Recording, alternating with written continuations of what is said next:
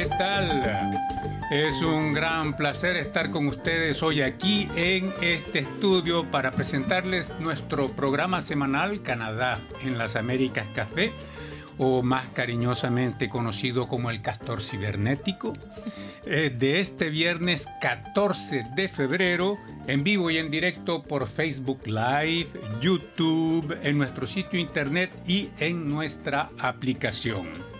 Hoy, día de la San Valentín, en el estudio se encuentran conmigo Luis Laborda. Hola, ¿qué tal? ¿Cómo están? Leonardo Jimeno. ¿Qué tal? Buenos días. Y saludamos también a nuestros invitados hoy. Tenemos a Marie-Christine Doran, investigadora y profesora en la Escuela de Estudios Políticos en la Universidad de Ottawa. Bienvenida. Muchas gracias. Y Ricardo Peñafiel, profesor e investigador en el Departamento de Ciencias Políticas de la Universidad de Quebec en Montreal. Bienvenido, Ricardo. Hola.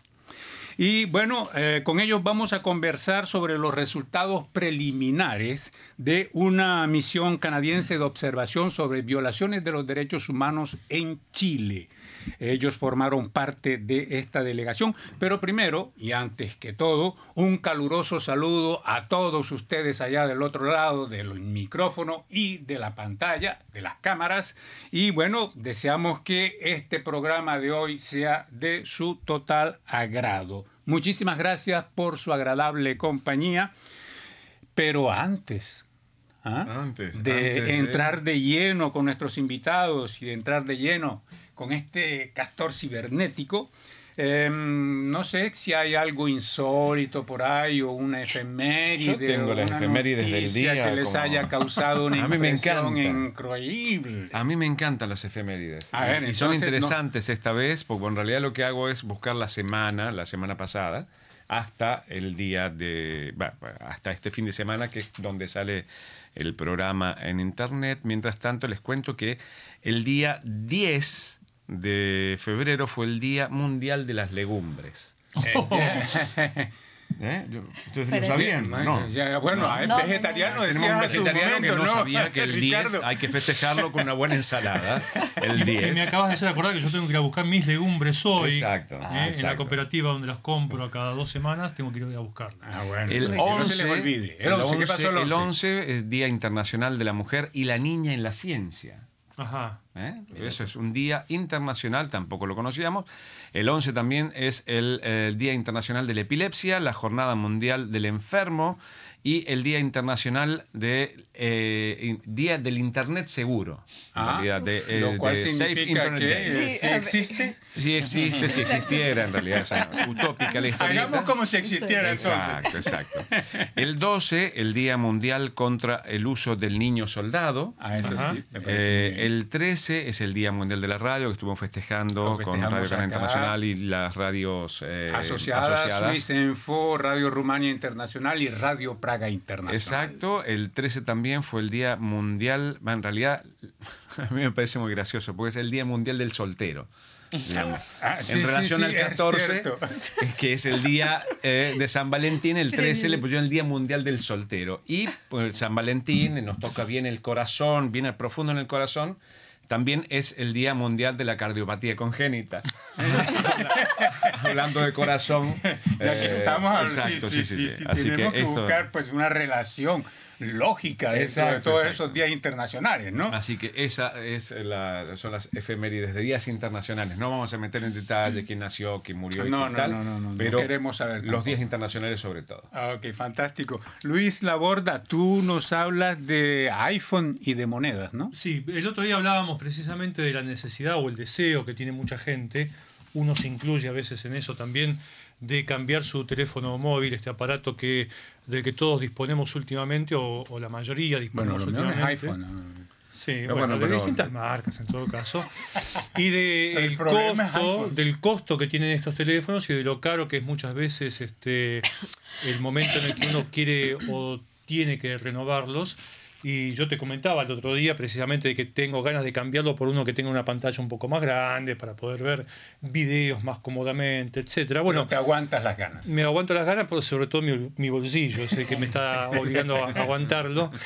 Y el otro día leía, me olvidé de traer la información aquí, pero leía el caso de un estudiante, ex estudiante aquí en Canadá, que comentaba el caso de un ex compañero de estudios en territorio canadiense, que cuando llegó el momento de renovar su teléfono, en este caso específicamente un iPhone, eh, fue acumulando moneda sobre moneda a lo largo de un año y después de un año de juntar monedita por monedita, tuvo el dinero suficiente para comprarse un iPhone, teléfono que yo uso desde hace muchos años, pero que vengo diciendo desde hace ya tiempo, que se ha puesto en... Caprichoso. Sí, eh, digamos en irracionalmente caro. Así todo es uno de los teléfonos más vendidos. Eso es lo incomprensible de la historia, ¿no? Que mientras más caro, más vendido o por lo menos, digamos, sigue ahí a cabeza a cabeza con, bueno, las Digamos que eh, uno de los modelos más caros en este momento cuesta alrededor, creo que, de 2.500 dólares. Y hay muchísima gente que encuentra razón suficiente, pero no solamente encuentra la razón, encuentra los billetes suficientes para comprarse uno a 2.500 dólares, un precio que ya me parece fuera de toda racionalidad. Así que bueno, este, este personaje del cual tú hablas que ahorró moneda por moneda. Me imagino que eran monedas de dos dólares y de un dólar, ¿no? porque, si moneditas de centavo y de 10 centavos no alcanza. Si yo hubiese tenido que ahorrar moneda sobre moneda a lo largo de un año para comprarme un teléfono móvil, la experiencia me hubiese parecido aún más dolorosa. Pero tú sabes, el cuñado mío solía antes vaciarse el bolsillo de todas las monedas que tenía y los echaba en, eh, un, en, una, recipiente. en recipiente. Todos los días hacía eso y al final del año, pues con eso se podía comprar un tiquete de avión para irse de vacaciones. Ah, bueno, eso me parece más razonable. Claro, no, igual eh, hay que tener, eh, ahora en la época del PayPass, justamente, de las cosas, usamos ya las tarjetas, casi, casi no hay dinero en efectivo. Pues, eh, dando vueltas. Eh, imagínese, eh, yo que tengo un billete cada tres meses más o menos en la mano. O sea, si voy a juntar la moneda no me alcanza ni para el chocolate, claro. y hablando de aguantarse las ganas, me hace pensar en un chiste de un amigo mío que decía, tengo unas ganas de trabajar pero me las aguanto. Lo mío es un poco más, eh, bueno, ni más ni menos cómico, pero es esta historia que muy probablemente ustedes oyeron en Radio Canadá. Esta sucedió en Saguenay, en la región de Saguenay, de una pareja que bueno, hizo su mercado como siempre lo hacía todas las semanas y entre las verduras que habían comprado, compraron pimientos verdes, ¿no?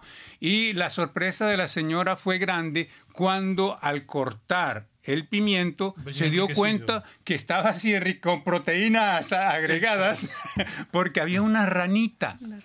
Había una ranita viva. ahí está la ranita.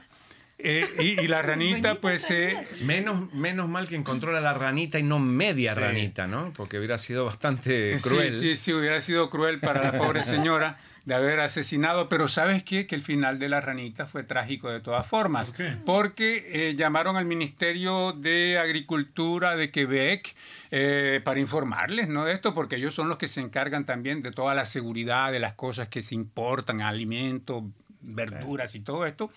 Y, la mataron a la, a la, ranita para analizarla, para ver si no había eh, ningún problema eventual, ¿no? De transmisión de alguna enfermedad, etcétera. Por eso han hecho un par de análisis nada más, ¿no? La tuvieron que abrir, pobre, pobre ranita. Pobre ranita. Entonces eso me pareció curioso y muy insólito, ¿no? De que vayas y te lleves una sorpresa cuando vas a hacer es mejor, es mejor encontrarse una ranita y no... Yo el año pasado encontraron cucarachas dentro de una de estas eh, ensaladas que vienen cerradas la sirvieron así, pusieron el vinagre y estaba la cucaracha eh, recibiendo el vinagre así. O sea, hay que tener mucho cuidado porque es empaquetada, por ahí eh, no sé si pasa todos los controles de calidad, entonces habría que mirar con mucha atención. Bueno, pues seamos cuidadosos en lo que respecta a las cucarachas. Y bueno, ahora sí regresamos con nuestros invitados de hoy, Maricristín Dorán y Ricardo Peñafiel, que como decíamos al principio, formaron parte de una delegación canadiense de observación sobre violaciones de derechos humanos en Chile, una delegación formada por eh, diversas por personas de diversas especializaciones, campos de intervención, diputados, etcétera. Y bueno, ustedes regresaron hace poco. ¿En qué momento se llevó a cabo esta, esta misión? Mari Cristín. Bueno, la misión se llevó a cabo del 18 al 27 de enero y se terminó con una conferencia de prensa en Santiago donde fue un éxito absolutamente avasallador porque hasta llegó CNN a Santiago a, escuchar la, 18 medios de comunicación en Chile y nosotros lo interpretamos como que en Chile la verdad es que estaban mirando mucho hacia Canadá, que es un país con el cual Chile tiene muchos lazos comerciales y culturales, etcétera, y fue muy importante la presencia de canadienses en ese momento para decir, bueno, nosotros estamos aquí en solidaridad con la sociedad chilena que se está movilizando desde ya hace tres meses casi eh, para reclamar eh, una asamblea constituyente plena y, y, varias cosas, terminar con las desigualdades de ese país que es uno de los más desiguales de América Latina. ¿Cuántas personas formaban parte de esta delegación, Ricardo? Eh, éramos nueve y la especificidad de la delegación es que éramos cinco académicos, tres sindicalistas, yo tenía los dos, porque soy dos sombreros.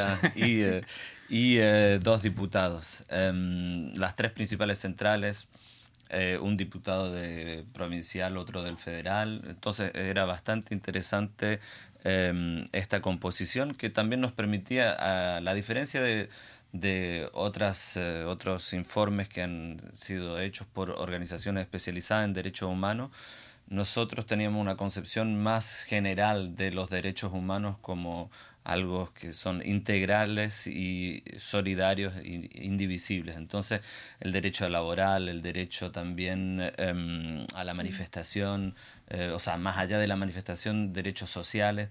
Y justamente el análisis que hacemos es también los orígenes a partir de la dictadura y también los, cuando se dice no son 30 pesos, son 30 años, son 30 años de neoliberalismo y de eh, justamente con una pseudo-democracia que mantuvo la constitución pinochetista de 1980 y esa constitución está hecha contra los derechos sociales a, la salud, la educación, el alojamiento y todo eso, eh, porque es una constitución neoliberal que, que quita la concepción republicana en la cual se reconocía el derecho, los derechos sociales. Entonces, esos derechos sociales que han sido vulnerados durante todos estos años son los que explican el estallido social y también la impunidad eh, hace que eh, las fuerzas del orden se, se, se comporten como, extremadamente represivas.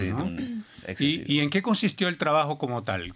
Mire, nosotros eh, estuvimos haciendo eh, más de 65 horas de entrevista, digamos, durante siete días, entonces fueron días muy llenos.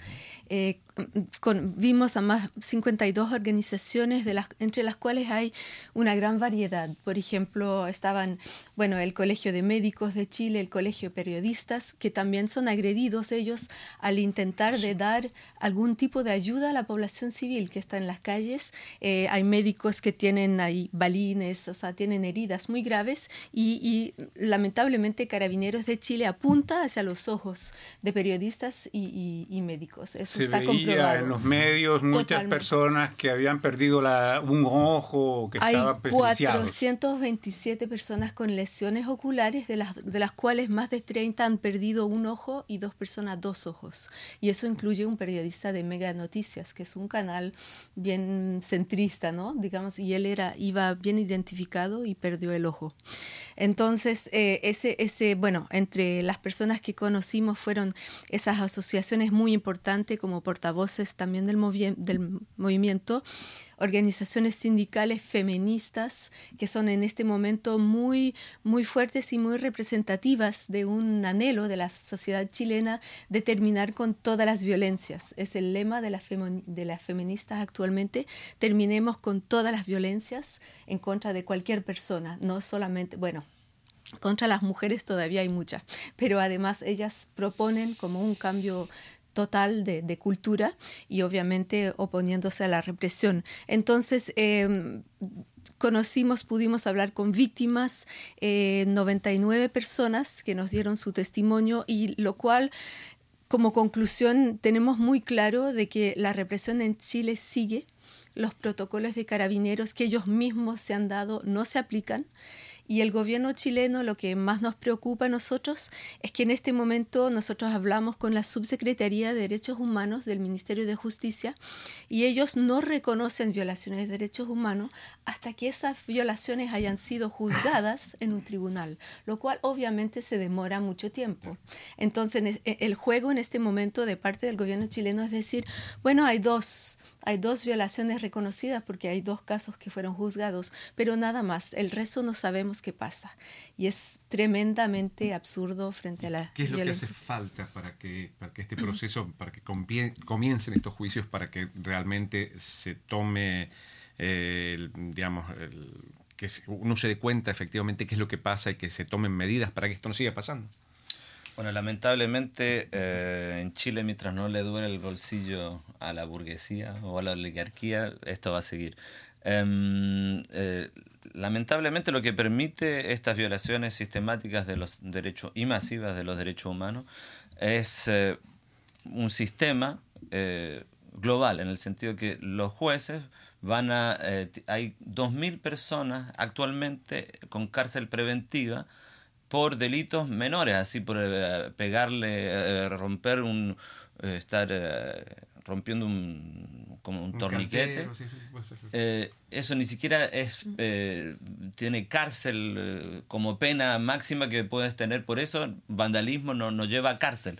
Y sin embargo, la persona, un profesor, estuvo en cárcel durante 30 días hasta que lo lograron sacar. ¿Por qué? Porque lo ponían bajo causas de terrorismo. Pero eh, los jueces colaboran, lamentablemente no todos, pero colaboran con este tipo de también prejuicio. Entonces, eh, se permiten eh, comentarios diciéndole a, los jóvenes que no tenían por qué protestar. Si no protestaran, no tendrían los problemas que están, que están denunciando. Entonces, esta justicia que además aplica leyes eh, nacionales que están en contradicción con convenciones internacionales firmadas por Chile. En teoría, esas convenciones internacionales fueron integradas, sin embargo, los jueces se eh, eh, interpretan la ley chilena. Además, hay leyes, hay decretos, porque la ley chilena permite la manifestación. la constitución, aún siendo pinochetista, salvo que un decreto del 83 eh, estipula tal, tal, tal cosa, entonces se están utilizando leyes de la dictadura, decretos de la dictadura para aplicar esa, esa represión. Entonces ahí están los jueces que, que colaboran y, no solo eso, todo el sistema, también las administraciones de los hospitales que le dicen eh, eh, le dan como orden administrativa a, los médicos de no, o las enfermeras, no registrar el origen de las heridas. ¿Por qué? Porque las cifras son, realmente dan miedo, pero esas cifras son ni siquiera un tercio de lo que está ocurriendo porque no se está registrando. Hay gente que es desaparecida no como antes, que se desaparecía para siempre, pero que, para, van a ser golpeados en los autos patrullas, dejados en el borde y nunca se registró el arresto eh, eh, hay gente que ha muerto así, entonces igual se, encontró, pero se encontró el cuerpo. Sí, sí, los, y así, los, videos son elocuentes. Cuando uno ve en las redes sociales, la gente está haciendo un trabajo súper intenso. Eh, yo tengo muchos contactos chilenos y lo que se ve es realmente, da, da pena y da, da da amargura que, que, ni siquiera eso, porque digamos, mm. estamos viviendo en la era de la imagen, del video, y ni siquiera eso ayuda a que las autoridades digan, está pasando. O sea, se ningunea a lo que la gente hace y eh, se sigue aplicando mano dura y sin, tipo, sin ningún tipo de restricción cuando eh, es evidente que lo que está pasando no está bien. digamos, y, hay algún plan, digamos, porque este, eh, ustedes decían que el origen es de la época, desde la época de Pinochet, ¿no es cierto? Eh, ¿Por qué tardó tanto en, surgir esta, este descontento? ¿Qué, ¿Qué, fue lo que pasó en Chile para que esto acontezca ahora? ¿No quiere es tu pregunta. ah, bueno, sí.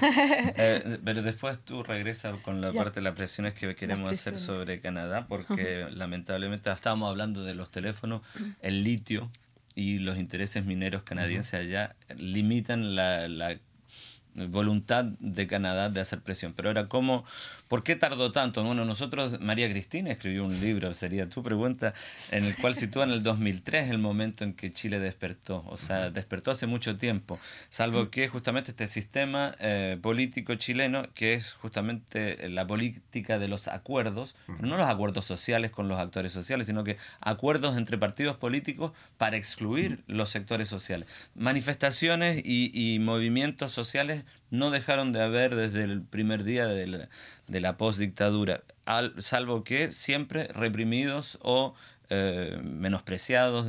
Entonces, lo que ocurrió hoy en día es que hoy en día están estallando todos. Uno de los puntos más fuertes es no más AFP. Esos son los, las pensiones eh, eh, privadas. Privada. Eso, a cotización individual, que hace que la gente que se quedó en el antiguo sistema eh, de antes de la dictadura recibe tres veces más, la pensión tres veces más. ¿Y quién se llevó esa plata? Fueron los capitales eh, privados que muchas veces le pertenecen a los mismos eh, diputados.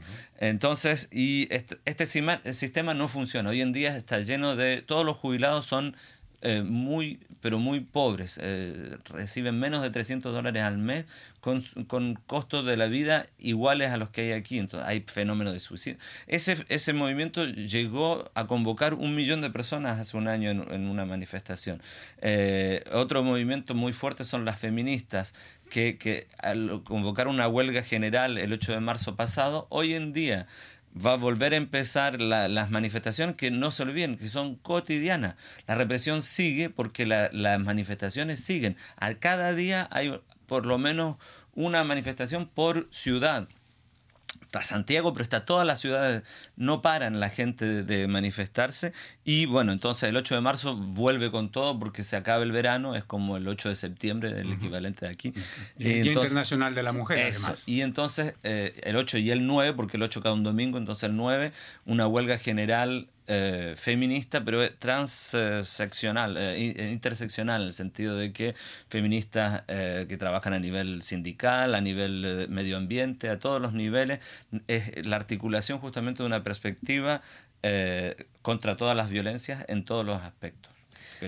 Recordemos, y eso es muy importante, que hubo un acuerdo entre los partidos en el mes de noviembre para tener una asamblea constituyente, o sea, un voto para decidir el 26 de abril si la población chilena quiere tener una asamblea constituyente con 50% de partidos o plenamente constituyente.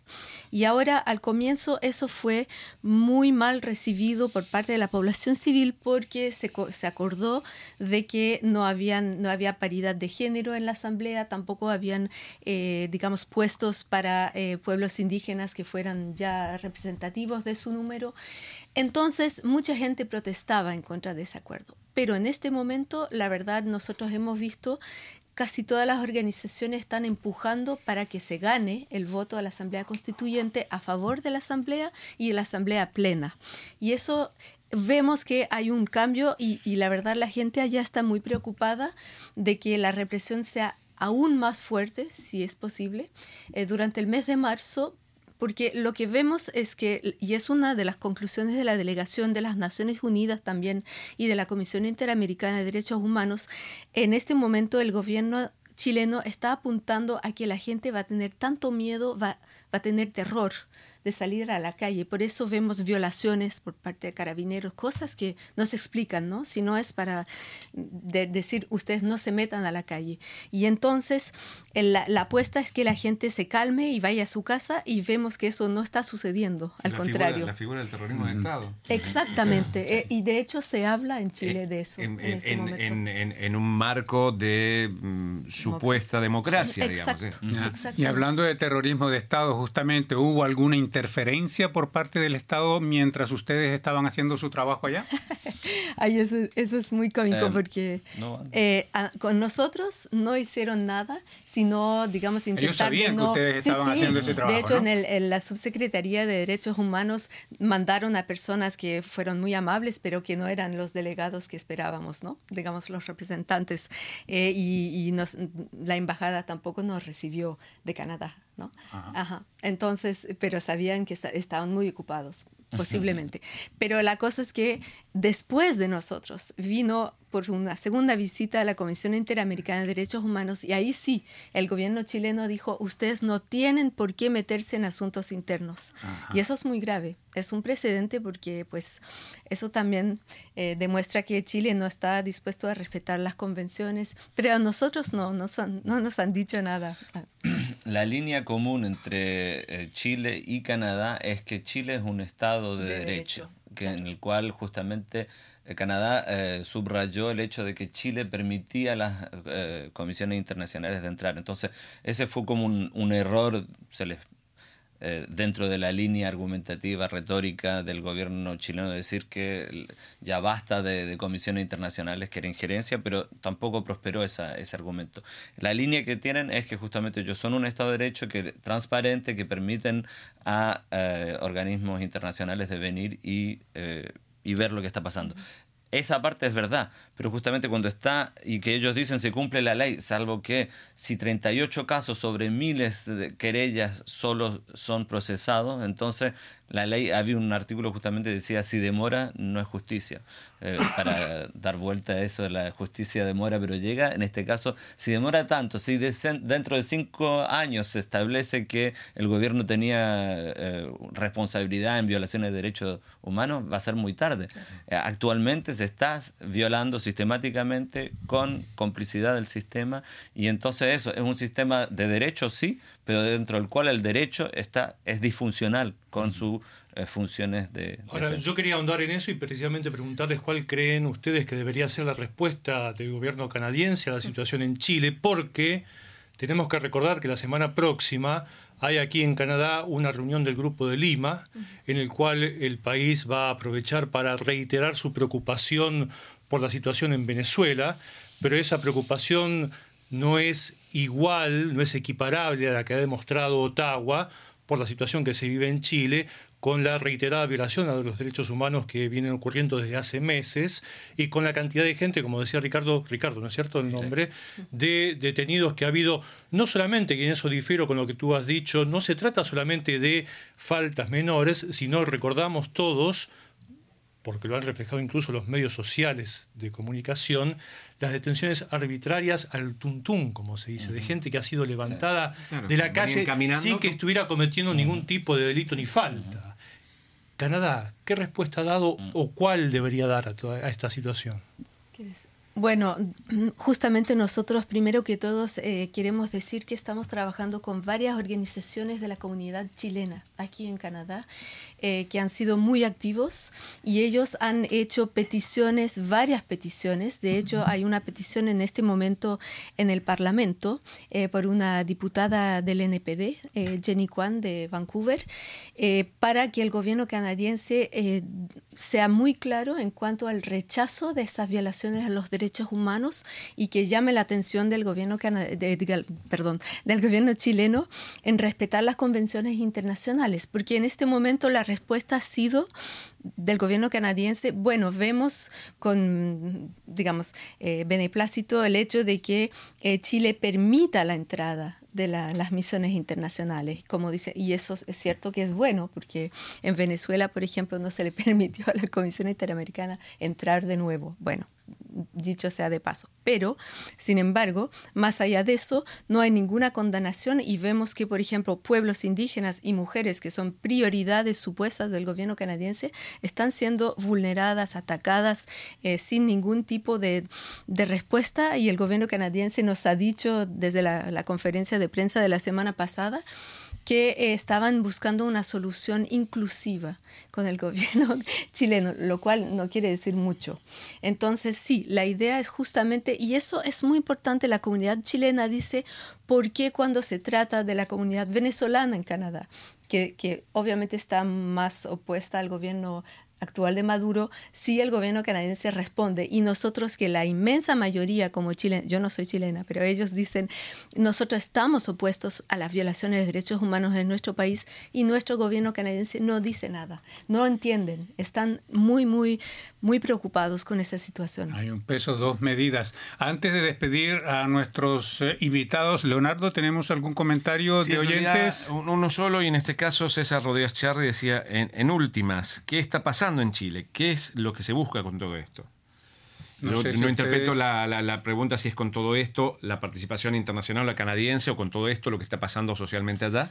Así que. Em, bueno, mi posición es que lo que está ocurriendo en Chile es una revolución justamente se llegó hasta el límite de lo tolerable de, de, este neoliberalismo brutal que fue impuesto de forma militar y después que fue mantenido de forma ideológica, pero también sumamente eh, represiva, la ley antiterrorista que se le aplicó sistemáticamente a los mapuches, pueblos indígenas del sur de Chile, todo tipo de acción justamente eh, a favor de, en contra del extractivismo y, y de la destrucción de la naturaleza es reprimida con una fuerza increíble. Y como dicen las feministas, todas las mujeres contra todas las violencias es un frente eh, que está en todas partes. Entonces esa lucha contra todo tipo de autoritarismo que, que existe en Chile desde hace 46 años, eso va. Y por eso para mí, modo de ver, es una revolución feminista y el 8 de marzo y el 9 de marzo va a ser muy fuerte esta... Hay mucha gente que apuesta a la caída del gobierno porque tiene 6% de apoyo. El sistema de partido tiene 3% de apoyo. Entonces, como un gobierno y un sistema de partido y instituciones que no tienen ninguna legitimidad pretenden seguir. La única respuesta que ha dado el gobierno ha sido leyes represivas que, que van aún más. O sea, lo que era eh, prohibido antes ahora se va a volver ley, pero eso no es una solución. Entonces, no, sé la pregunta que iba si era de parte del gobierno o de parte de la y sí, de parte de nosotros que estamos haciendo allá, nosotros respondimos al llamado del Alto Comisionado de Derechos Humanos de las Naciones Unidas, que con ellos estamos trabajando en, Chile, nos encontramos con ellos. Ellos han dicho que necesitan más delegaciones que vayan para demostrar que las violaciones siguen ocurriendo. Entonces, esa es la gran preocupación de Naciones Unidas y de la Comisión Interamericana, decir, no está terminando y eso también hace que no se solucione la cosa porque la gente está totalmente eh, desconcertada entre tanta violencia. Entonces. Sí, igual yo supongo que el cambio no, no tendría que ser estético, digamos, poner otro partido, sino un cambio de raíz que realmente eh, erradique todo lo que viene hace 30 años, ¿no? No necesariamente con... Yo sé que ustedes tienen otros compromisos. Ustedes presentaron este informe preliminar. Eh, ¿Cuál es la próxima etapa?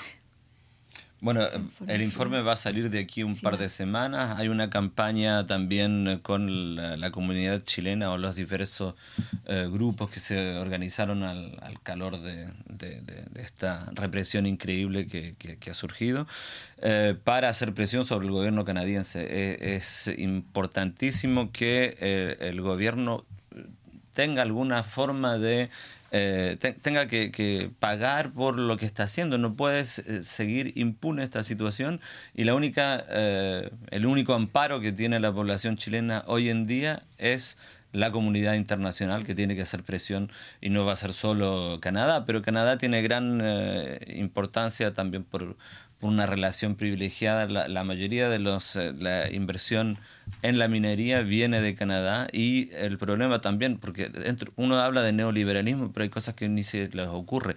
Privatización del agua, privatización de ríos. Las compañías mineras están comprando todo el agua para su eh, extracción de minerales y deja sin agua a la población. O sea, eh, son cosas que ni, ni siquiera se queda corta la palabra neoliberalismo para entender lo que se está viviendo en Chile. Así que una campaña a partir de aquí son las próximas em, etapas. Eh, lo vamos a hacer entonces no solo el informe, sino que acompañado con mucha gente que... Y el Senado chileno, la oposición nos ha pedido que volvamos como delegación internacional para vigilar las elecciones. En abril. En abril para la nueva constitución. Así que... Muy bien, Ricardo Peñafiel, Marie-Christine Doran, muchísimas gracias por haberse desplazado hasta aquí, hasta nuestros estudios y muchísimas gracias por... Eh, eh, ese Este sobrevuelo ah, de la situación en Chile. Muchas Un placer gracias. inmenso, muchas gracias.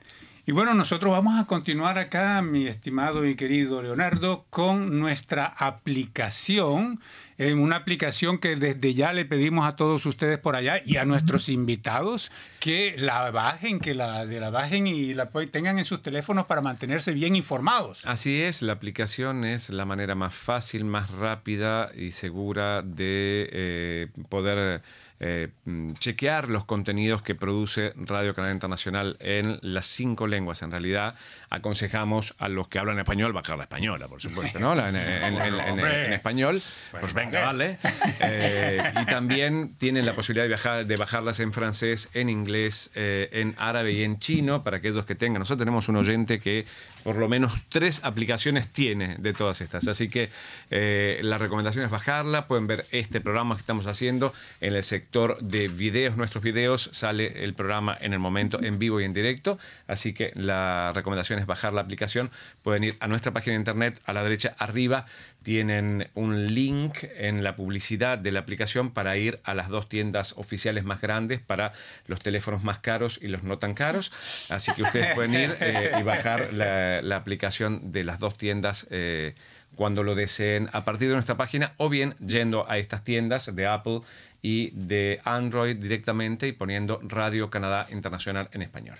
Bueno, pues y así van a tener ese- esa aplicación en sus teléfonos eh, celulares y bueno, con una solo clic pues van a tener acceso a toda la información que nosotros producimos aquí en Radio Canadá Internacional. ¿Algún comentario por ahí, Luis? Sí, señor, aquí tengo un mensaje que nos envía Javier González Nungaray sobre el tema Montreal prohibirá todas las bolsas de plástico en su territorio, un tema que publicamos recientemente. Dice Javier González Nungaray, creo que estas determinaciones de las autoridades de diferentes ciudades, en este caso Montreal, son buenos proyectos que si se realizan vamos a mejorar la calidad de vida de los ciudadanos en general. Ese es el mensaje de Javier. Sí, aquí con un poquito de presbicia, tema el CHUM de Montreal, el hospital que nació con la ciudad. Marta Ovalle nos dice, tuvo una urgencia en septiembre de- de- del 2019 en su hospital y quedaron de enviarme una factura y la historia clínica, lo cual no ha pasado, y nos pide a nosotros si podemos interceder para buscar la factura y le decimos a Marta Que la manera no alcanza para tanto. lamentablemente nos encantaría poder ayudarle, pero tiene que hablar directamente con las autoridades de, mm, pertinentes del hospital para poder eh, lograr eh, hacerse de esa factura. Y antes de pasar a nuestros temas que vamos a sugerirles a nuestros oyentes que pueden ir a ver, si tienen la aplicación, van a ir directamente a nuestra aplicación. Em, vamos a, Quiero dar hoy en los controles técnicos el crédito a Leo Boulanger, a Pierre-Luc Blé y a Pierre Dutil. Sin esas tres personas, pues este programa no estaría disponible para todos ustedes. Y. em, Vamos ahora con los temas que hemos tratado esta semana. Tú, Leonardo, tú nos hablas de un malware o de un programa maligno, ¿no? Así es, en realidad, eh, bueno, es la desmitificación de una historia larga, hace años que se viene hablando justamente de que eh, Windows es mucho más vulnerable a los virus que la, la empresa de la manzana, que Macintosh. En este caso, ha salido un estudio reciente, hace un par de semanas nada más, eh, donde dice que en realidad eh, no es tan así. Después de años y años de campañas, es más, se utilizó una campaña, la pongo ahí, Y después de 30 años vienen a decírmelo, ¿no? que en realidad no es tan seguro como, eh, como antes. ¿no? Como se creía, que el tigre no es como lo pintan, Exacto. pues. Y en realidad el estudio eh, habla puntualmente de que eh, cualquier eh, dispositivo conectado a Internet es vulnerable hoy en día. No es necesario que sea Mac, eh, Android, Windows, el que sea es vulnerable porque eh, digamos que la tecnología con la que se ah, recibe ahora eh, y con la que se ataca a, a estos dispositivos es mucho más refinada que la que se usaba hace 20 años atrás. Así que, bueno, esto es como para contarles un poco de qué se trata y eh, la historia de esta gran rivalidad entre Mac y, eh, y, Windows. También es cierto que en la última década los productos de la firma Apple se han hecho más populares y eso a pesar también... de su precio, ¿no? A pesar de su precio, sí. Y eso también puso en la mira de la atención de quienes generan este tipo de programas de espionaje, de infección, etcétera, que antes no se preocupaban demasiado porque tenían un, un mercado muy, muy reducido. ¿no? Sí, sí, sí, eso también lo dice en el artículo, hablando puntualmente de lo que pasaba hace un par de años atrás, una década Una atrás, década, sí. y lo que pasa ahora, digamos, es mucho más popular y hay mucha más gente que accede a estos, a estos tipos de disposi- de dispositivos. Entonces, el- la mirada de eh, los hackers y la gente que, que trata de robar eh, también se posa eh, sobre la gente que tiene Macintosh. Para más información, rcinet.ca. Luis Laborda, tú nos hablas de la extensión de los servicios de salud virtuales en Canadá. Sí, señora. Se habla frecuentemente de la salud en Canadá y en Quebec también en particular y de los problemas que esta, esta área enfrenta, entre otras razones por una carencia de profesionales de la salud y por el envejecimiento de la población. Son dos realidades que vive Canadá desde hace tiempo. Y una de las propuestas que ha surgido desde los propios integrantes del área de la salud es eh, expandir los servicios de telerealidad, de telerealidad, perdón, de, de telesalud, ¿no es cierto? Es decir, hacer posible la atención entre el médico y el paciente a partir del uso de las nuevas tecnologías. Diversos colegios profesionales y, y- y organizaciones que representan a médicos han dicho que esto es posible, que existe ya la tecnología para eh, llevarla a la práctica, pero claro, hay un pequeño problema que ¿Qué yo lo reflejo ahí en el artículo, que es que como todos sabemos, el ejercicio de la salud, tanto en lo que hace a médicos como a enfermeras y a otras actividades que participan del área, es que estos están regidos por colegios profesionales que han tomado, y lo digo con total este, me- me hago cargo de lo que digo en todo caso, que han tomado la actividad bajo su órbita de influencia y decisión. Vale decir, en términos castizos, estos colegios no permiten que otros vengan y se metan en su campo de acción.